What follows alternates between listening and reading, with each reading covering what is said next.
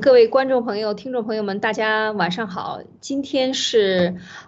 二零二一年的一月十七号，啊，那今天由嗯艾丽、马蒂娜和 Nick 继续为大家带来《聂共杂谈》《聂共杂谈》每日一谈。好，今天继续谈社会主义思潮对世界的入侵第三集啊。呃，我因为社会主义对世界的入侵呢，可以讲不是一期两期，可能会讲很长时间。但是我们这一三次呢是连续跟大家分享。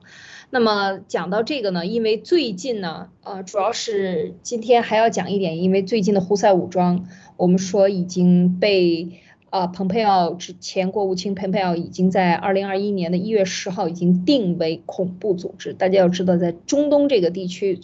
ISIS 什么伊朗、伊拉克啊？伊拉克两伊战争结束以后呢，伊朗又被中共作为它的在世界实行恐怖主义，然后牵扯美欧的这个以及盟军力量的这样的一股力量。那现在我们看到伊拉伊朗已经被打得快喘不上气来了，钱已经不值钱了，彻底不值钱了，物资一切都是禁运啊，非常的严格。那么最近又冒出来这个胡塞武装。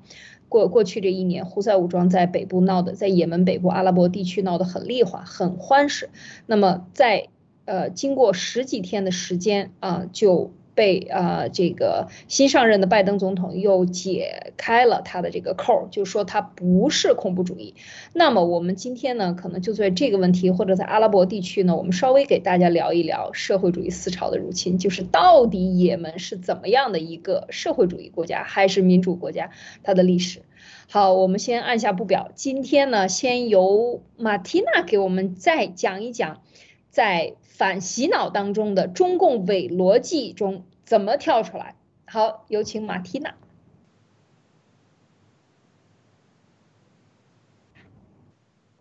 嗯，好的。呃，今天，嗯，各各位战友大家好。呃，今天我给大家讲的是在中共伪逻辑当中的一个叫做。呃，无关联想论证法，这个论证法，呃，其实是用的在我们的宣传还有生活当中都是用的非常普遍的。但是，呃，如果我们今天听完了这个东西以后，我们仔细去看，我们可能会发现很多。但在这个之前，我们可能就会没有发现这个事情，因为它是非常绕的。呃，这个就像我前天的时候就在腾讯新闻网里面看到了一个它的主标题。他写了一个非常有名的中国一线大明星的故事，就是他的故事呢，从他小时候开始，就一直讲到了他的现在，啊，整篇文章是那种动之以情啊，晓之以理的那种哇，让你看了好像是有点泪奔的感觉，讲述了他和他的家人，特别是他的妈妈，还有他的妻子，还有他的那些孩子之间的那些故事。啊，那这个这个细节呢，就是说他拍戏的时候是特别特别的认真的。呃，他在拍一些武打戏的时候呢，呃，一个动作可以说是专门去少林寺学习，然后专门去练习这个动作，练了一千遍，千锤百炼，然后到最后有了一个倒立在电影当中的一个动作。然后他的日子过得是非常简单的，可以说是过得像一个民工一样朴实，而且他特别爱他的妈妈，特别特别孝顺自己的妈妈。就是爱到那种小心翼翼的程度，也是特别孝顺他的父亲。他呢也是非常爱他的老婆，就只要是他在工作之余，他就一定会去啊很好的照顾到他的老婆，而且还给他老婆配了助理。呃，一旦有空，他不拍戏的时候，他就马上赶回家，心疼老婆，然后去看他的孩子。生活呢过得非常不容易，因为不管他有多少钱，都是交给他的老婆。这个明星是谁呢？呃，呃，他他是有拍过一个叫做叫做泰囧，这个就是大家应该 Nick，这个应该如果说少林寺去学艺，然后出来又民工似的，那就是许三多啊，许三多这个天下无贼，这个天下无贼里的傻根儿啊，是不是？对对对对，就就是就是王宝强，就是讲的他的故事。因为现在我们大家都知道了他的那个故事大概是怎么样的，他老婆出轨的那个事情闹得非常大嘛。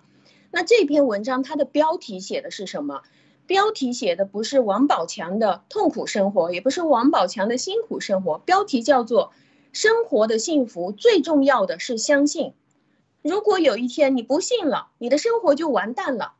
只剩你一个人了。这个就是那篇文章的标题。那你可以去呃，就直接在百度上面搜索，就是生活最重要的是相信，因为他这个整篇故事到最后说的内容就是，你看他的助理和他的老婆在一起很多年的时间，包括那个孩子到底是不是他的，这个也非常不确定。然后呢，他的老婆跟他的助理出轨了很多年，而且都把他的钱拿给那个助理去了。到最后，他的老婆闹起来要跟他闹离婚的那个时候，他才发现他的老婆出轨了。呃，就是表面上故事是这样的。然后他老婆在家里面闹的时候呢，就发生他妈妈就被气死了。那所以呢，这个得出一个结论，说是如果你不相信了，你的生活就完了，你妈也死了。你的老婆也跑了，孩子也不是你的了，助理你也没有了，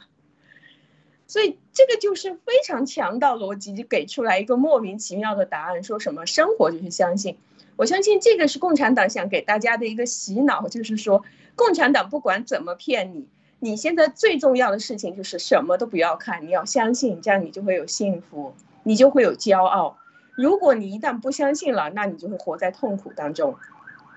那我又再举一个例子，经常用的这种无关联想的，叫做荷花每天就是在一个池塘里面啊，荷花开始呃一朵一朵开放了，是吗？荷花每天第一天从一朵变成两朵，第二天呢两朵变成四朵，第三天四朵变八朵，就是每天翻一倍这样的数。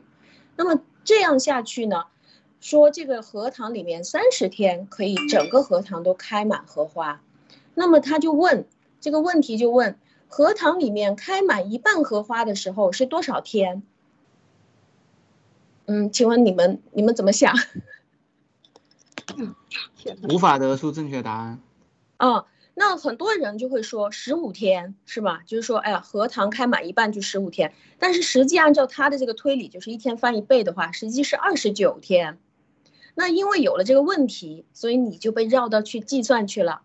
那么他又给你得出了一个强盗理论了，惊人的理论是什么呢？人要成功，少一天都不行，因为少一天就少一半啊。所以人生要成功，关键就是要熬，要熬得住。前面的那个故事，王宝强的故事，讲的是人生关键要相信，不相信什么都没了。这个讲的东西是。人生要成功，关键是要靠熬，这个就叫做无关联想。因为荷花长满整个荷塘，跟我们的人生成功是完完全全不相干的两件事情。然后王宝强的故事当中，人生的幸福和相信老婆不出轨，这也是两件事情。你相不相信他都出轨了？你相不相信那个都不一定是你的孩子？你都不一定，你装作幸福还是不装作幸福，你的幸福已经早就没有了。所以，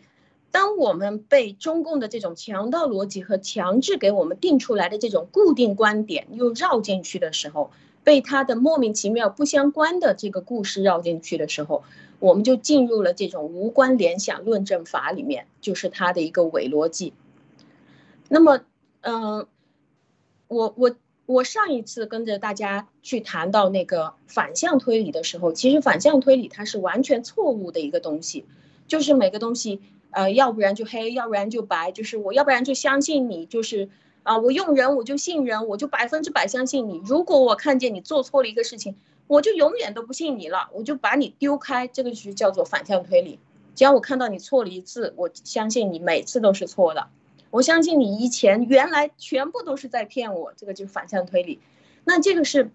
不需要进行重新论证的，这种整个推理的方法是错误的。那今天我就跟大家讲一下，如果说是呃我们要正确的去用西式的逻辑方法去研究，比如说科学的方法去研究的话，我们应该怎么样去论证？我们就用这个人生的成功或者人生的幸福来作为一个假设。就当我们要在一个呃大学的学校里面，或者是用科学的论证法去论证的时候，我们首先要开始猜想，就是说人生成功，我猜想哪一些因素是最重要的？比如说我猜想创新、行动力、智商、感恩心，或者是一个人的学习程度，或者是我猜到熬，或者是猜到相信，或者是细致、谨慎等等，我先猜那么几十种出来，猜完了以后，我再来定义什么叫做成功。比如说，成功是，呃，净资产一千五百万或者是两千万，在这个国家，或者是三千万、四千万都可以。然后呢，我们再去比对，比如说我在这个净资产一千五百万叫做成功了的话，那我在一千五百万里面的人再来抽一百个。然后对他们每一个人进行人格特征的测试，比如说我去测试我刚刚想到的这个创新能力，我来测试他的创新能力和普通的没有到达一千五百万的人创新能力是怎么样的。我们需要一些心理学的量表来进行测试，一个一个测完了以后，我们才能比对出来这两个因素之间，就是成功和这个所谓的熬之间有没有因果关系。或者是有没有相关系数，就是这个也高，这个高的这个提高的时候，另外一个就相呃就相对来说提高，这个是科学论证的方法。所以我们在中国，我我们被忽悠的就是那么简单到他直接用一个标题告诉我们，我们就都相信了，不看数据，也没有任何的论证，也没有任何的大数据，我们就都相信。这个就是今天要跟大家分享的这个叫做。呃，无关联想论证法，我们先想一想有没有关系这两个东西。对，我觉得马蒂娜说的这个很重要。其实现在的报纸可以讲啊，现在的报纸对一件事情，我们看经常看一个报纸，它这个标题和它的内容，它的简单粗暴已经到了这个无以复加的地步，不像过去讲一件事情，啊，就是说一般来讲就是讲一件事情，把一个整版整版的叙述啊一个事情，然后呢引发别人思考，很多很多的报纸或者是宣。传传或者是杂志，在比如说我们小的时候经常看《读者文摘》啊，现后来叫《读者》也好，《青年文摘》啊，这个是我我的小的时候经常看的这些杂志，它里边有一些非常小的小短文和故事，它是启发式的，它是让你去思考，你可以有很多个答案，你可以有你自己对一件事情的理解，而这个现在的像刚才马蒂娜说的这个，特别是讲到王王宝强，就人生怎么样和这件事情。没有什么关系，人生想怎么样？你到底是要讲事情，还是讲人生，还是讲人生和事情之间你要讲一个道理？那么它其实现在，由于我觉得是现在中共的这个报纸的性质。啊，已经和杂志的性质更多的沦为了这种宣传工具的时候呢，呃，特别是这些宣传工具，大家要知道，要是有脑子的呢，你肯定也干不出来那么狠的事儿。所以能干出这么狠的事儿，屁股坐在那个位子上很高高在上那些人呢，基本上脑子也都是没什么这样的思维的。所以。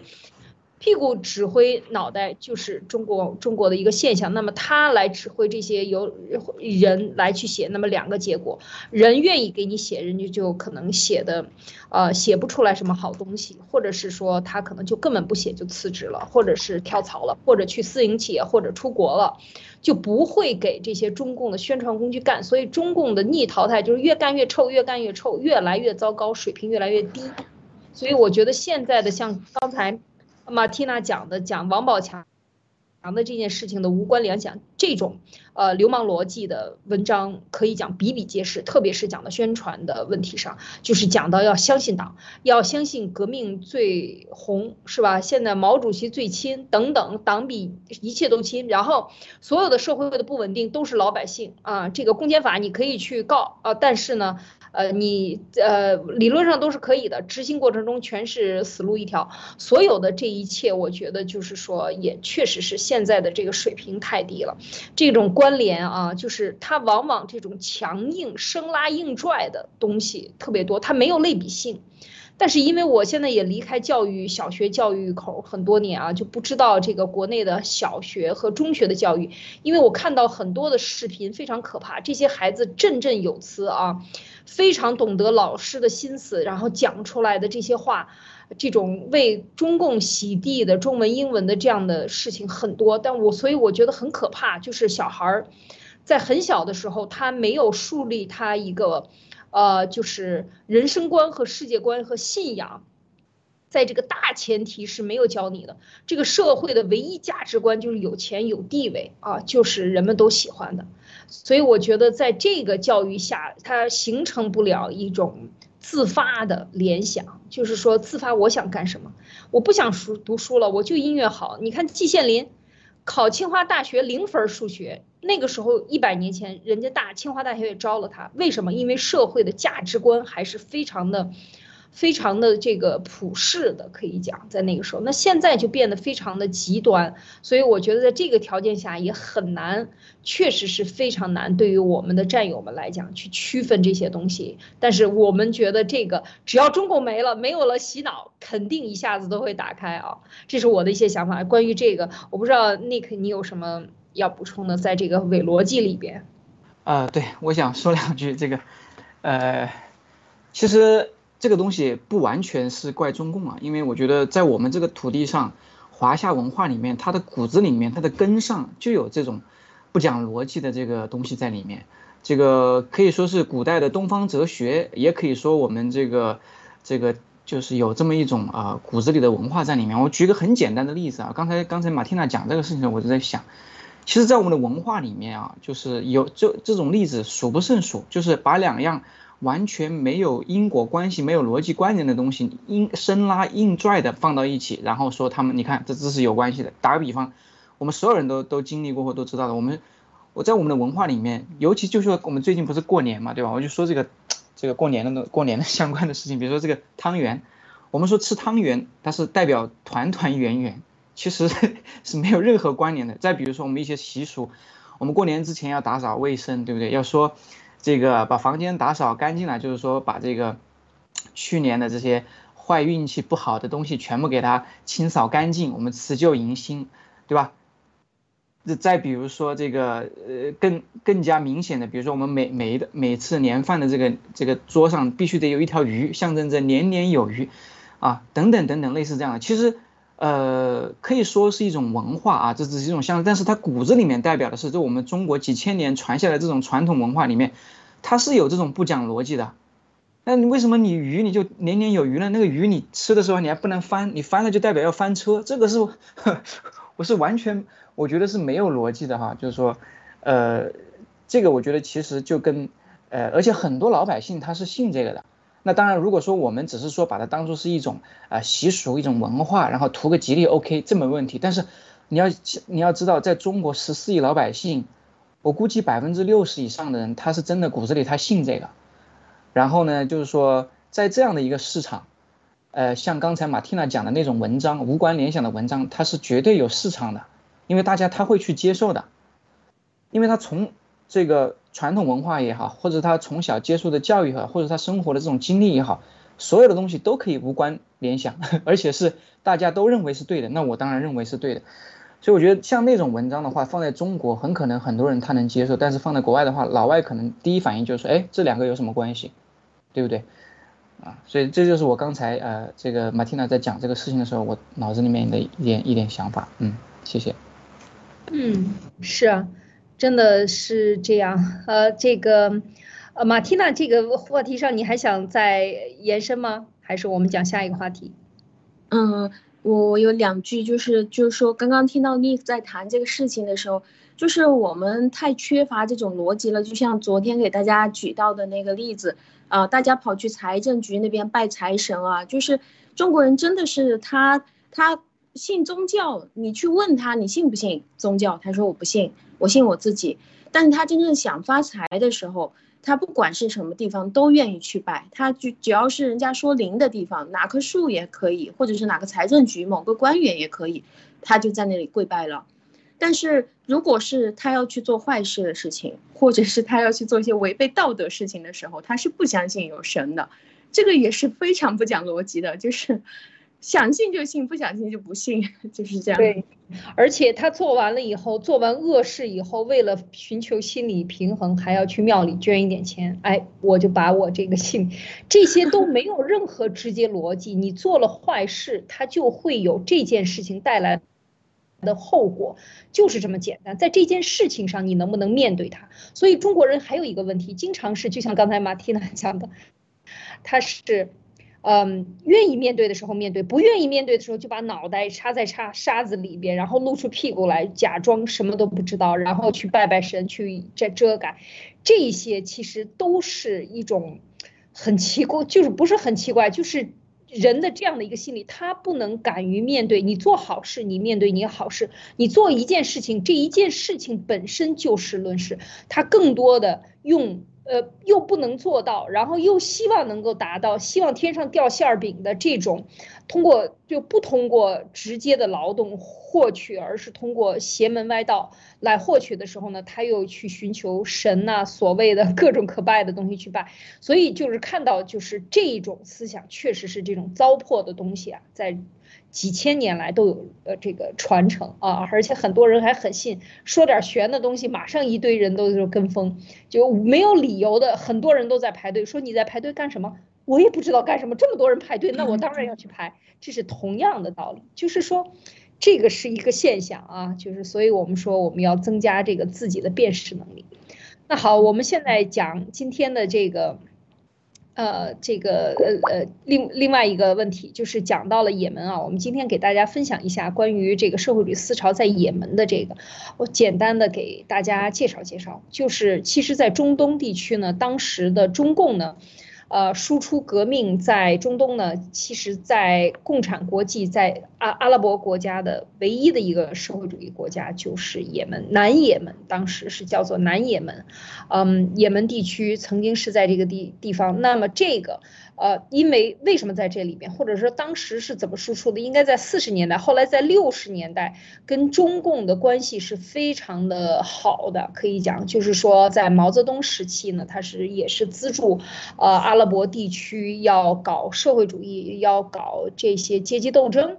当时就是发展了南也门，最后南也门独立啊，在这个呃一九六七年的时候，这个呃成立了南也门，就是说彻底把也门人分成两派。他也是这样做的啊，就是跟在东南亚地区，印尼啊、马来西亚呀、泰国、缅甸这些老挝都是一样的做法，他就是拉着一派打一派，用这一派搞乱现有政治的秩序，然后独立出来，或者是去搞倒他啊，搞倒他的政权。通过呃这个发展这些贫下层的这些无产阶级们，把他们联合起来来搞社会动荡，然后让你最后动荡到不能够执政以后呢，他就成功了啊，然后来抢夺这个政权等等来这样做，他这个也是同样的方法。但是我们看到呢，南也门成立以后呢，但是轮回到了。我们讲一九八九年的六四运动，大家一定要知道，我们中国人，这是共产党最怕我们知道的，就是全球的反共产主义思潮，从东欧的巨变，以及到全世界的社会主义国家，最后就剩下了几个啊，才保留了社会主义制度的。那些国家，包括波兰是非常典型的，整个东欧全部分裂，就是因为这个八九六四啊，八九六四，中国学生对民主的抗争，彻底影响了这些社会主义国家，看到了共产主义的这个社会主义的这种邪恶之处，所以八九六四之后，很多的国家，那么其实这个里边也有也门，最后南也门、北也门合并啊，最后就是。就是又恢复了也门，但是这一股势力他并没有清除掉啊，就是说九九零年的五月二十二号。他们就是正式宣布统一，就是彻底要放弃这个社会主义的思思潮。可以讲那个时候，因为没有中共还没来得及蓝金黄，因为兜里真没那么多钱，啊，全世界去撒，因为毛泽东撒完了以后，死了几千万人的中国人啊，在这些地方扶持社会主义、搞社会主义，是用中国人的血和肉和命换来的，对这些地区的扶持。但当了当八九年的时候，思想是要改变的，当时的邓小。平思潮，邓小平执政嘛，但邓小平之后，后来就开始决定了，应该讲就是用这种超限战的方式也好，是通过这种蓝金黄的，或者是说通过渗透，当时讲讲啊是渗透的力量来进行继续对西方的是这个渗透，然后进行社会主义思潮的渗透。我觉得也是在那个八九六四的时候，让共产党。中国共产党感觉到了危机啊，因为苏联都倒了，老大哥都倒了，那谁是老二呢？中共是老二，所以中共接管了苏联的所有的共产国际的这些这个这个组织啊，然后就是后来就慢慢发展，在我们听文贵先生讲，在这个两千零一年的时候加入 WHO WTO。彻底的把他的钱袋子搞鼓了，所以他才有了更多的力气，在后来就玩命的这个全球的渗透。那么现在就是说，其实阿拉伯地区呢，我们看在这个地方，当时除了这儿以外呢，还有呃阿曼，它旁边是阿就是呃阿曼这个苏苏丹阿曼国吧，阿曼国，它也是在阿曼国的这个最南端，叫萨拉拉这个地方和也门接接壤的地方呢。呃，就是有社会主义，就共产党啊，一直到现在，其实还有他们还有一些人活着，可能七八十岁了。就是当时就是可以讲共产党渗渗透最远，就是到了亚丁湾旁边，目的是什么？目的就是要拉一帮兄弟，所谓的我们之前讲南南结南南合作啊，什么这个万隆会议不结盟。其实不结盟运动就是结盟运动啊，就是真正的拉着穷兄弟跟这些文明社会打，然后因为我有人口优势，因为我有流氓的优势，所以我就可以和文明人打，基本上就是这样的一个套路啊。现在有了钱了以后呢，干的就更加的肆无忌惮了，可以讲是这样，所以才有了最近我们看这个新闻。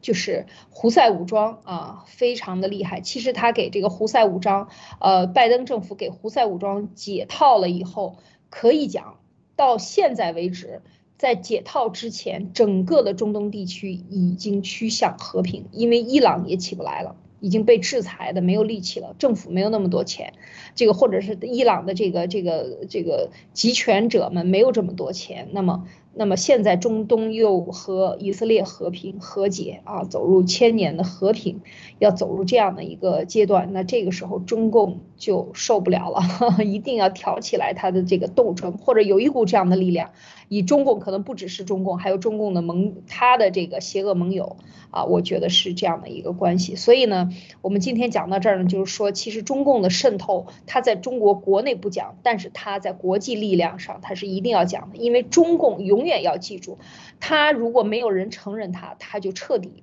否定他的合法性，而且他在新疆的问题上的杀人，也已经继续坐实他的这个。呃，这个非法政权，所以他必须要拉更多的人去为他垫背，捣更多的乱，才能让就像九幺幺一样，让美国无暇顾及中共，让中共在这个缝隙中继续长大啊！这是我觉得这个我们大家一定要看到，国际秩序对中共的影响是非常大的啊！他就是要利用这样的力量。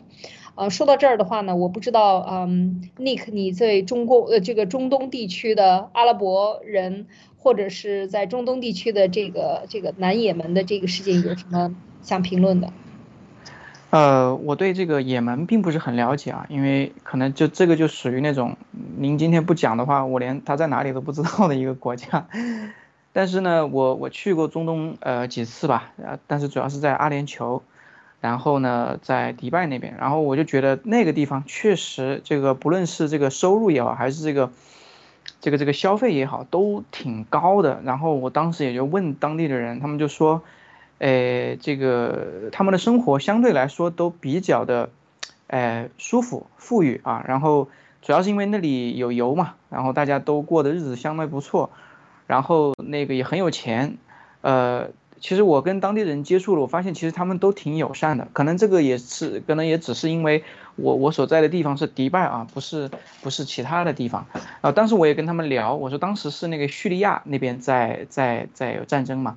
然后其实我呃跟我聊的那些人，其实他们就是叙利亚人，只不过在呃阿联在那个迪拜那边发展。然后他就跟我讲说，叙利亚那边虽然说就是当时那段时间我们这个国内到处报道，就是说这个叙利亚战争啊什么。就很吓人的，但是他们跟我讲说，其实那边生活是照常的，那老百姓生活照常，只不过说在某一个很小的区域里面，那边可能会偶尔会有一些呃这个战争发生，局部战争发生，呃，但是这个并不太影响说当地的老百姓，而且他当时就聊了，就讲到了说这个俄罗斯和中国在里面，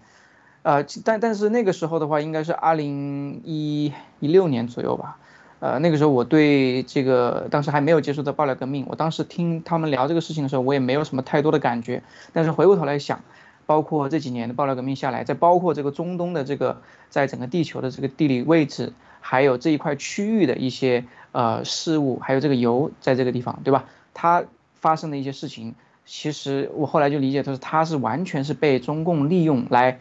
这个制造啊这个矛盾或者说制造啊事端的一个一个工具了。而且只有在这个地方出点事儿的话，那对中共来说，它的这个这个杠杆效应是最大的，因为它只需要一点点的这个投入，如果弄出来一点大事，就像上次那个文贵先生说，有一个什么海峡，霍尔姆斯海峡吧，好像是是吧？那个地方如果是，对，是吗？是吗？对吧？啊，对，就那地方弄一个弄点事情出来的话，那会经就会导致全世界的这个石油供给都会出一点问题嘛，都会突出问题。所以，嗯，我能理解，就是说在这个地方。呃，因为以前是完全没有这种概念的，但后来的话就理解说说，就像刚刚艾丽讲的那样，在这个地方，在这个过去美国对伊朗制裁，在包括这个以色列跟他的这个和和平条约马上就要签，已经签了，对吧？在川普政政府的这个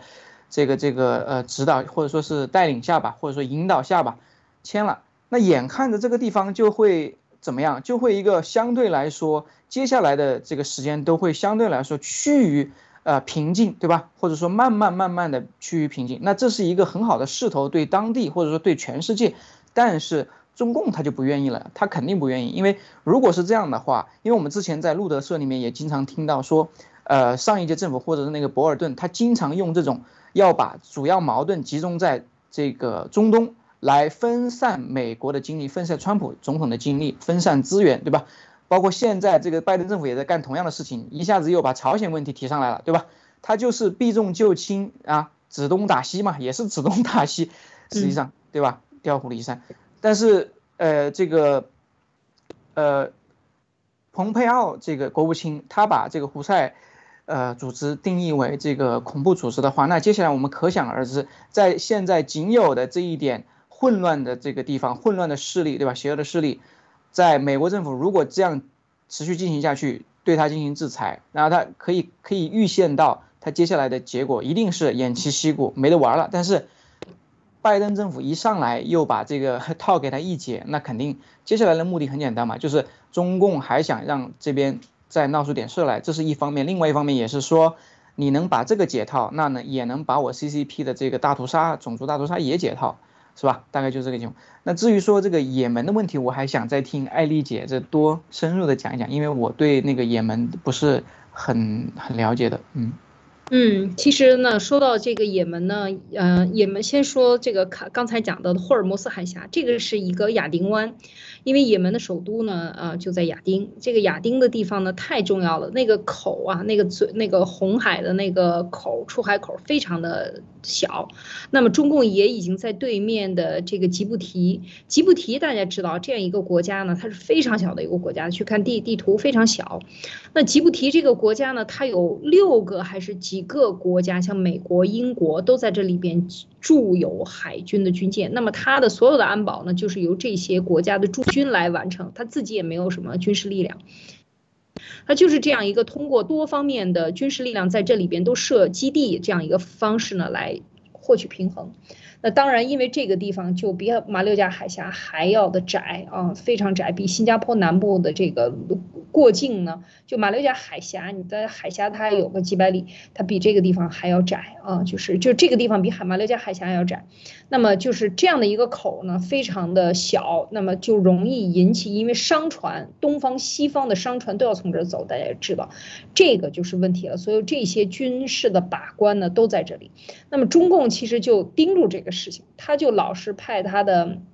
军舰在联合国执行任务，在亚丁湾航行。亚丁湾航行完了，因为也门南北也门它并不稳定，它也没有什么太好的地方，所以它基本上亚丁湾航行完了以后呢，在哪儿停靠呢？在也门再往上的阿拉伯海的阿曼的萨拉拉港停靠，现在已经正式停靠了啊，就是在那边停靠，因为这个阿曼呢也是亲中共的。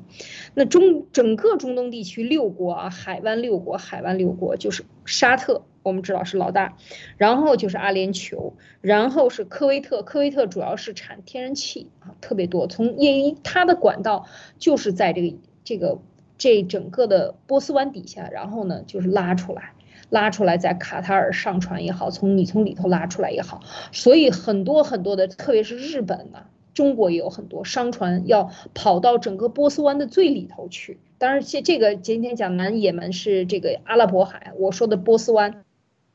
是波斯湾的最里边去，所以当你出来的时候，那个口就几十公里啊。就站在这个能看到，站在霍尔木斯海峡，它是一块飞地。这块飞地呢是靠近了伊朗，北部是伊朗，靠南呢，其实这块飞地不属于伊朗，这块飞地属于阿曼，这是非常有意思的啊。这是当年在一九七几年的时候，整个阿拉伯地区，大家看它的国界都是这样分，就是非常直接的画道。谁给他们画的道？就是英国女王。呃，给他们画的道儿，就是最终的形成了现在的阿联酋，因为他们都是部落，都是酋长式的。他其实现在来讲，他也没什么法律概念，完全都是酋长，而且像沙特更是这样。大大家知道沙特，再讲一个简单的，就是它的落后，它的文化的落后到什么程度？近亲结婚非常严重啊，因为它都是农民部落概念，就是说一定要把我的土地和我的领地要嫁给我的。呃，这个什么表妹表，就像贾宝玉和林黛玉这样的关系很多很多，所以很多畸形儿和这个和这个人种啊，能不能再进化都很难说，这个是后话，这个说说远了。那整个中东的这个波斯湾就这六个国家，还有巴林、卡塔尔。然后阿曼，然后阿联酋这六个国家，海湾六国定期开会，每年开会换地方，每年换一个地方轮值，他们就是讨论，因为这个波斯湾太重要了，波斯湾嘛，就是它的波斯湾有一个特点。如果大家去，我不知道 Nick 有没有注意过，或者 Martina 你有去过那个迪拜啊？就是飞机降落的时候，你看波斯湾里的水是碧玉的颜色，是那种翠绿的海水的颜色，非常奇怪。然后它的这个石油和天然气的都是像阿联酋是大量的这个石油天然气的这个产量，阿联酋阿布扎比吧，它就是都在潜水。非常浅，往下打几十米啊，二三十米就是天然气，就是油气了，所以这是很奇怪的，而且它怎么弄都感觉不污染，像一块碧玉一样在那个地方，所以整个的这个地方呢，其实就是这样的一个地缘政治，因为它产油，但是它过去在一九七十年代以前，阿拉伯人的主要。就是因为全部都是沙漠，所以他们最大的特点就是经商，把东方的贩到西方，西方的贩到东方，全球的这种海运呐，还有这个海盗啊，都是很流行的。而且那个时候最穷的时候呢，我原来在中东见过很多这些老人啊，跟他们聊天说，过去穷到什么程度？因为只有椰枣嘛，最有名的就是椰枣，就是种的椰枣很甜，然后他们一年就靠这个来维持。然后一个村里的椰枣种出来都不够分的，要用这种，呃。圈圈这种抽签儿的方式，圈人家族的方式来进行分配是非常穷的，所以真正的富有就是从六七十年代以后可以讲，阿拉伯地区才富起来，就是发现了石油。所以我觉得这个地区的人就是，当然他的人性有很多是非常好的，阿拉伯人跟这个以以色列人是将近几乎是一个人种。啊，当然他们不承认波斯人就是伊朗人是跟他们不一样，那是科科威特跟他们是一样的，都是阿拉伯人，他们人种是这样的，但是他们都比较歧视这个这个呃伊朗人啊，可以讲或者跟他们不觉得不太一样，但是阿曼呢就又跟伊朗很好，就是讲到刚才的霍尔木斯海峡，在这样的一个特点呢，刚才讲就是，所以他们这边主要是崇尚英美。或者是说英美法系在整个国家的立国体系里，基本上都是请的英国人来，或者是美国人，大部分是英国人啊，英国人的这个标准局啊，来这边帮他们建立法律。七十年代啊，很多立国都是七十年代那个时候进行，特别是阿联酋、阿曼呐，整个你看那边这个切分呢，所以很多法它是沿袭英国的啊，就是它是这样的一个关系啊，法律是这样的，所以我们今今天呢，我这多介绍了一些这个情况。嗯，我不知道这个，嗯，关于这个在这边的渗透啊，就说起来就太多可以说的，就是中共其实发的第一桶金，呃，发财的第一桶金就来自于阿拉伯，嗯，我不知道马蒂娜你能猜出来吗？第一桶金是哪里挣的？什么时候挣的？猜不出来，是不是？是不是？嗯，现在的这个伊朗啊？对，跟伊朗有关系，就是。八十年代初的两伊战争，八十年代初的两伊战争的时候呢，两边打架，知道吗？谁是最受益的？可以讲，这个中国的最大的一笔外汇，当时是应该挣了上亿美金啊，就是今今天卖给这个。大胡子啊，明天卖给小胡子啊，就是说大胡子来的时候，就是 是伊朗人和伊拉克人呢，他是就是这个中方中国的这个北方工业啊，就管他们叫这个大胡子，然后伊伊拉克人小胡子，然后大胡子来的时候呢，小胡子不要来，小胡子来的时候，大胡子不要来，其实双方的打仗。都是买的中国的当时的一些武器，所以挣了很多的外汇，这是第一桶金，可以讲八十年代初第一桶金就是，呃，在还是在邓小平时代呢，应该八四年、八五年、八六年这样是挣了不少钱的，就是趁着两伊战争发了一一笔这个海外的棺材啊，可以讲当时是这样的，这是很有意思的啊，就是说中共跟阿拉伯之间的关系，它永远是要挑逗你，你们打，然后我来获利。他就是研究怎么样在国际秩序中来找到自己的这个夹缝，然后来生存，这是很有意思的。就是中东地区，事实上现在，呃，像沙特有都说沙特的秩序，整个沙特的石油都是跟美元挂钩的，或者是说，呃，它是美国的什么股东啊，有很多是美国的，美国都要拿拿多少钱的。但是事实上，中共跟沙特的拉拢，卖给沙特的武器。绝对不会少于之前美国卖给他的，为什么？他就是挑逗。他说：“咱们都是亚洲人，是吧？这个美国人最坏了，美国人最坏了。所以整个对仇美的情绪的散播在中东地区。”如果你去，很多很多人都是仇美的，但是这些仇美的情绪里有多少是中共散播的，或者中共在里边起到这个作用啊？当然不得而知。但是我感觉中共在拉拢这些国家，在新一轮的过去十年里，新一轮的大量的卖了很多的武器给中东各个海湾国家。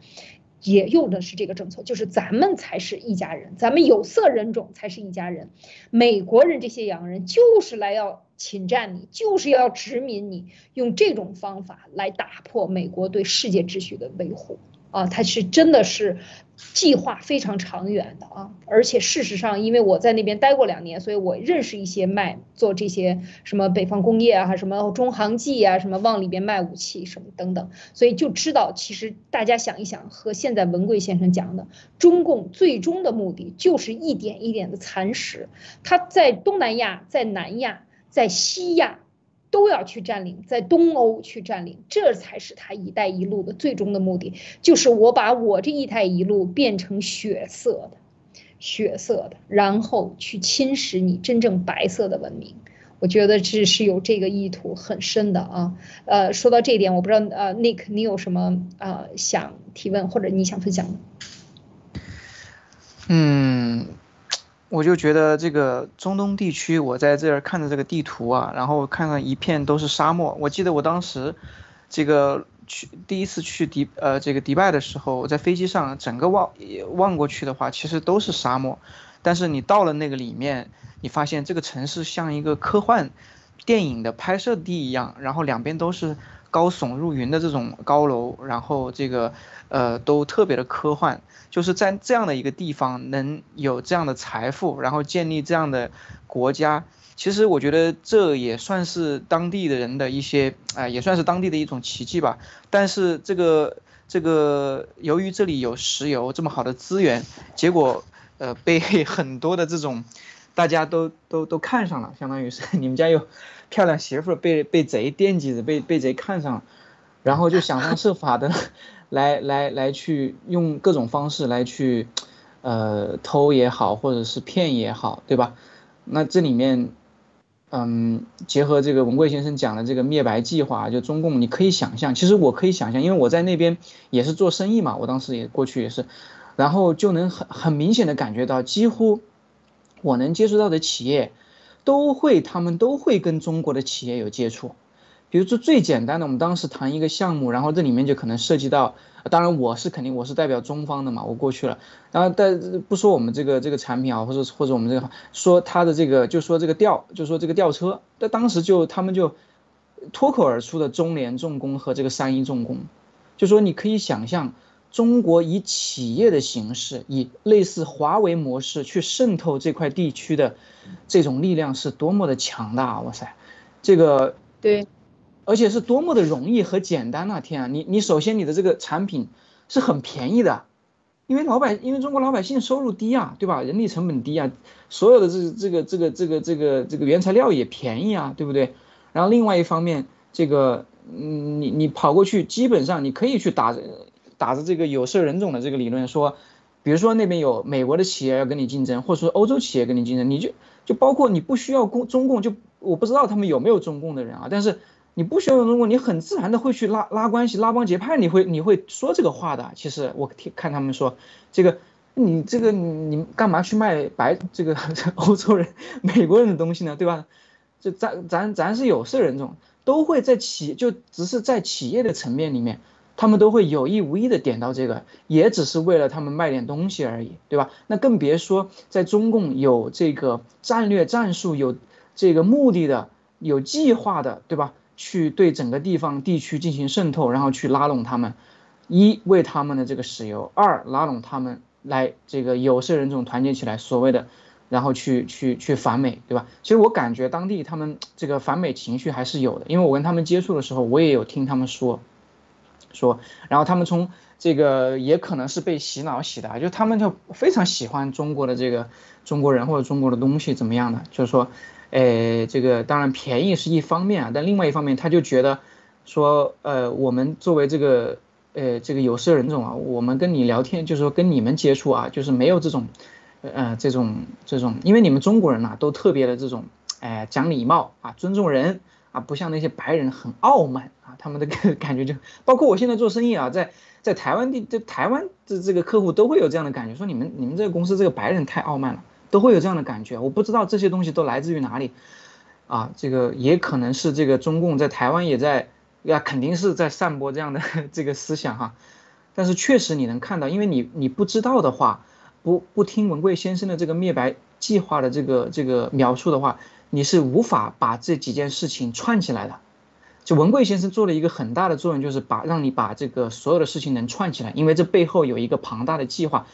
你听完之后，你就会发现，哎，everything makes sense，所有的东西，一切都好像，嗯，有有有点道理了，就串起来了。所以我现在回过头来想，当时的种种啊，这个这个情景，我觉得还真是就是那么回事儿，嗯，嗯，确实是，要知道这个世界文明啊，这个在过去的过去很多年里边，历史上其实东方人，就或者是说中国人。是非常受世界尊重的。如果以共产党为代表的这个中国人对世界各个国家人说要挑战美国，我告诉你是有很大的影响力的。我我是这样看的啊，因为他的这种渗透非常简单啊。刚才像尼克讲到这个问题，我就在这个上多讲一句。譬如说三一重工，譬如说吉利汽车在中东的整个是布局啊。在最快速发展的二零零五年、二零零三年吧，可以讲开始，到二零一五年之间，这十五年啊，二呃十十五六年的时间，这个，这是为什么中国的民营企业迅速的大民营企业做大。做强，它为什么要做大做强？就是便于管理，它让你收购。然后中央企业之间，譬如说五矿和这个呃这个什么之间也合作了，和这个叫做 MCC，叫做呃中国的冶冶金啊，叫做中国中冶啊中冶之间和五矿这两个超巨大的这个企业加在一起，一年都要几千亿上亿美金，几千亿美金的。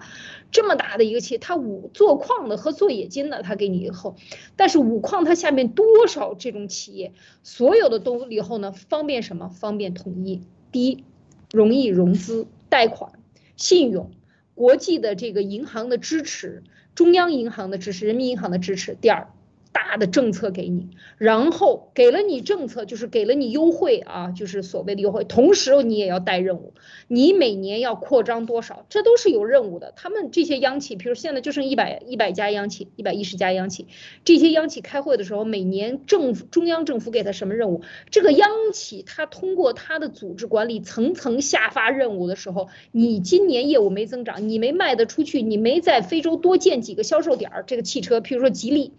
他这个民营企业也比上央企的水平了，在中东大力拓展，这些使馆、商务参赞都帮他去做背书。为什么？大家都知道为什么，是吧？这个就是习习老板的关系，这就是习习近平的关系嘛？那就是他就能够在中东打进，大家就说，哎，你看吉利汽车都好了，为什么？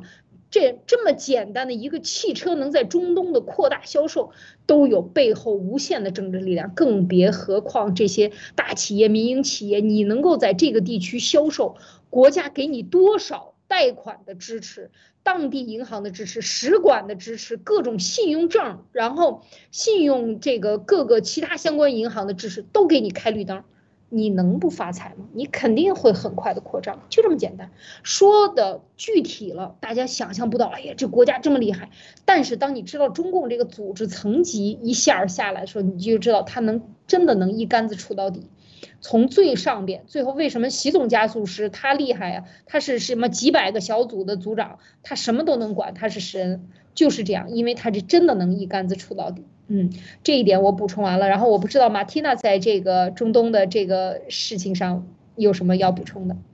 嗯，在刚刚听艾丽姐和 Nick 分享的时候，呃，我我因为我之前在听那个文贵先生谈到也门的时候，我就查过关于也门的一些资料。啊，因为刚刚刚刚听到艾丽姐说，这个大部分的那边的，就中东那边都是采用的英美法系。啊，或者是说英美那边的制度，那么，那么这个也门就好像是太适合共产党过去渗透了，因为也门它在二零一九年的时候，就是他向外公布的，他国家 GDP 总共才两百多亿美金，他每个人都不到一一千美金，是他的人均 GDP 一年，所以也门它其实是中东最贫穷的国家第一名了，就首贫。然后它的人口增长是属于非常奇怪的模式，就是，呃，它的人口增长甚至没有办法去支撑它本国自给自足的那种农业，就是说，呃，它的人口出生率也非常快，就是生的人也非常多，死的人也非常多，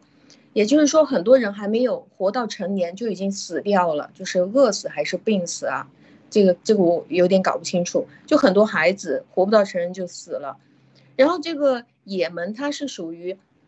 没有加入整个中东的石油组织的，所以它的石油可以拿来乱卖的。它没有加入石油组织，所以它定价啊各个方面都不需要去考虑到中东石油组织。然后这个也门呃也是非常奇葩的，就是它整个国家是部落来控制的，就是刚刚艾丽姐说的，它是部落来控制这个国家，它根本就不相信政府。然后他的部落的权力是大大的多于这个政府，整个也门有四百多个部落，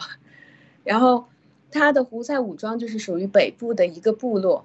呃，然后胡塞武装是最喜欢他，因为当时在公布出来说啊，胡塞武装他执行了一个那种呃恐怖计划是吗？然后当时不是拍了一些照片嘛，就是几个人好像。衣衫褴褛的，就像叫花子一样，但是他们怎么会有什么导弹啊？会有这种，呃，肩肩扛式导弹还是什么？就就一看那个照片就是叫花子 都是中国卖过去的，通过伊朗卖过去的。对，所以这个也门它是很多的部落，四百多个部落，呃，也门是根本很多的部落就不承认政府给他颁发的护照，就是什么也门人啊，我不承认。呃，所以这个胡塞武装它是一个比较大的那种部落，然后呢，它呃就是通过这种倒卖武器啊，然后经常拿武器出去吓人啊，然后它的这个北部这边也是大量的石油在它的下面，嗯，所以他就呃中共又给他很多各式各样的武器，那么他也敢，因为他一直这个这个方法都很好用，只要他倒卖武器，然后他就呃梦想就是可以当整个也门那边的土皇帝。呃，他的那个地，他的那个地点又是刚刚艾丽姐说的时候，我记下，就是说，他是属于掐住了整个红海的出出海口，就亚丁湾这个咽喉的这个地方，是属于整个红海和印度洋的呃门户了。红海是世界上最主要、最主要的这种石油输出的路线，就就唯一一个最主要了，就都要从这里出来。然后它就其实就是名副其实的亚洲、非洲、欧洲三个地方的那种交通枢纽，它的战略位置就是极其重要。然后它又穷到自己的人都养不活，要死了。那中共其实真的没有必要，好像留也门不留人啊，他们自己都死在那边了。然后他们自己又是非常混乱的，你不需要去讲。我就记得二月四号的时候，呃，七哥做了一个直播，当时我就做了一些笔记。就是说现在霍尔木斯呃海峡的这个区域，共产党最希望的事情就是伊朗伊朗去跟着美国干起来，然后再利用这个伊朗的灾难，大量的购买最便宜的油，因为伊朗也是很多的油 已经被制裁了，这些啊你不准卖油了，那这个也门不是更好吗？就是你也有大量的石油和天然气，就是这个国家的特产，然后什么都没加入啊，你们自己都要死了，那把它拿过来呀。他他就希望是拿这个伊朗去挑起阿布扎比啊、阿联酋、沙特、科威特、迪拜那种内部冲突，然后就让他们，然后再把那个地方的那些宗教内部的斗争全部都利用起来。这个是共产党已经搞定的。但是他在伊朗这个地方的石油经济、货币、军事已经完全控制了，他真的是可以留伊朗不留人了，就是留你的油不留你的人，然后也门也可以这样搞，所以就哇，刚才艾丽姐说的那个，就就真的太太适合了，我觉得对于共产党来说，然后就刚刚 Nick 所提到的那个。白人很傲慢的事情，我最近也遇到，因为我认识一个专门做签证的一个小哥嘛，嗯，我我每一次我的签证我也是交给他去做，因为我就很担心有那个病毒啊，不想出去排队，然后每次交给他去给我代理，他骑摩托车过来，他也跟我反映的东西也是白人很傲慢，他说你楼下的那个美国人，我很讨厌他，我不喜欢跟着白人交流，因为嗯，我要我要为他代办这件事情，然后。他自己过去搞不定的情况下，我多收他一点钱，就是换算成人民币就是两三百块钱，然后他要叫我连着那个签证的本金，能不能先给我一半？如果我办成了，他再给我另外一半。说他不相信我，我就懒得给他办，那你就不用在这个国家待了，你爱去哪去哪。他就说你都不相信我，干嘛要理你？但是同样的，我我原来在这边做生意的时候，也是经常很多的人都要被华人骗。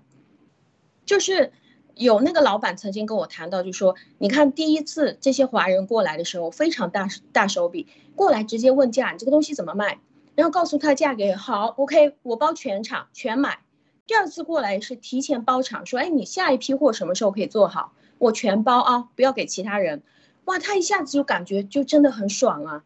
然后好，第二次全包场全部拿走，然后一次性付清。第三次。因为大家都抢货嘛，那段时间其实货越多就越抢手。那这个老板就在想说，那我的货被他包了，我会吃亏啊？万一其他人可以涨价，这个老板就直接跟他说，这样这次货你一定要给我啊，千万不要给别人，我给你多一倍的价格。哇，他太激动了，他就完全变成这个人仆人的感觉。哇，他第三次拿到了双倍价格，第四次全部双倍价格买走。不给钱，一分钱都没有给，然后直接就失联了，整场的货全部都被端走了。所以白人的傲慢，他是讲究，他不认识你，你骑个摩托车过来，他是需要，要不然就跟你签合同，要不然就怎么样。我觉得这个是正常的正常现象。我不认识你，干嘛相信你？但是这种占便宜的这种思维，到最后真的是吃大亏。对。这个中共治下这个中国人，我们就不要说了。这个，呃，都都是是有这个，但是观念白人就对中国人和白人的这种比较，或者是说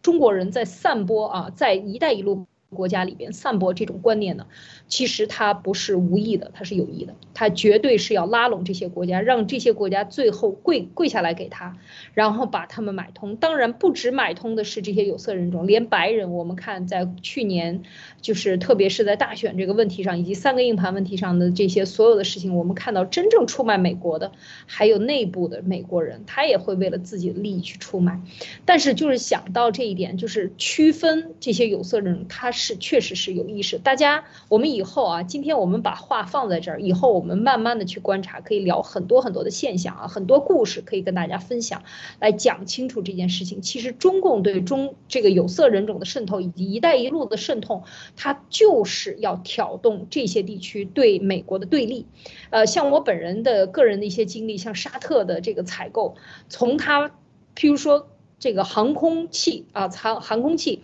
之前基本上都是买美国的，什么 F 十六、F 二十二等等这些这个战斗机等等操作，所有的一切配给他，然后中共要来卖货了，就说你看，非常简单的方法，说你看你从美国那儿学会什么了？零配件卖给你了吗？技术卖给你了吗？然后这个什么东西卖给你了吗？同样的方式，哎，人家想是啊，这美国人没教给我这个呀。但是美国在维护了整个中东地区的秩序的平稳，他不讲。然后他这个中共卖货的时候，你看，你到我们这儿来，我们打开，我告诉你我怎么设计的，我教你，然后你买我的设计软件，我给你慢慢培训，培训中文加英文加阿拉伯文，是吧？或者中文加阿拉伯文，然后人民币和呃沙特币之间的兑换啊，里亚尔什么的呃进行兑换，这么好不好？我都交给你，你买我的。琢磨琢磨也有道理，然后呢，我把你的人培养出来，你们的军队就不要按美国的军队做了，他都没有教你这些东西嘛，你按我们中国的来，我慢慢教你，一点一点的渗透，一点一点的渗透，就像刚才，呃，马蒂娜讲的这个非常典型，就是他做到最后的时候，让你当你意识到你已经被中共绑架的时候，你已经那个。那个沼泽已经在你的脖子上了，你只剩下一个脑袋还露在外边，剩下完全都是被他控制了，就是这样。很多很多的国家都是在不知不觉中被渗透的，那肯定是，如果你知了，你觉了，你就不叫被渗透了。这就是中共的战略啊。所以我们讲讲回今天的这个主题呢，就是说这个社会主义呢，在整个这个对全世界的入侵呢，共产党的入侵呢，它都是有计划的。是能够看出端倪的，只要我们去分析，我们从点一点一颗一颗珍珠把它穿起来，我们就发现了这个源头是这样的。哦，我不知道 Nick 在这上面还有什么要补充的。嗯，就是我就觉得就是说，他作为这个作为客户们啊，这些这些这些国家的这些采购方，其实从他的角度来讲，他作为一个企业，他不会想那么多的，他考虑的可能就是一些很现实的眼前的问题。比如说，就像您刚才讲的这个，我能不能多得一点技术，对吧？我我能不能得到一个有效的这个，或者说高品质的这种服务？你能这个贴身服务，对吧？或者说，呃，这个这个有没有一个长期的这种，呃，一个一个优惠这个这个这个计划，对吧？优惠策略，对吧？一，对，对对对对，他考虑的是这个，但是呢，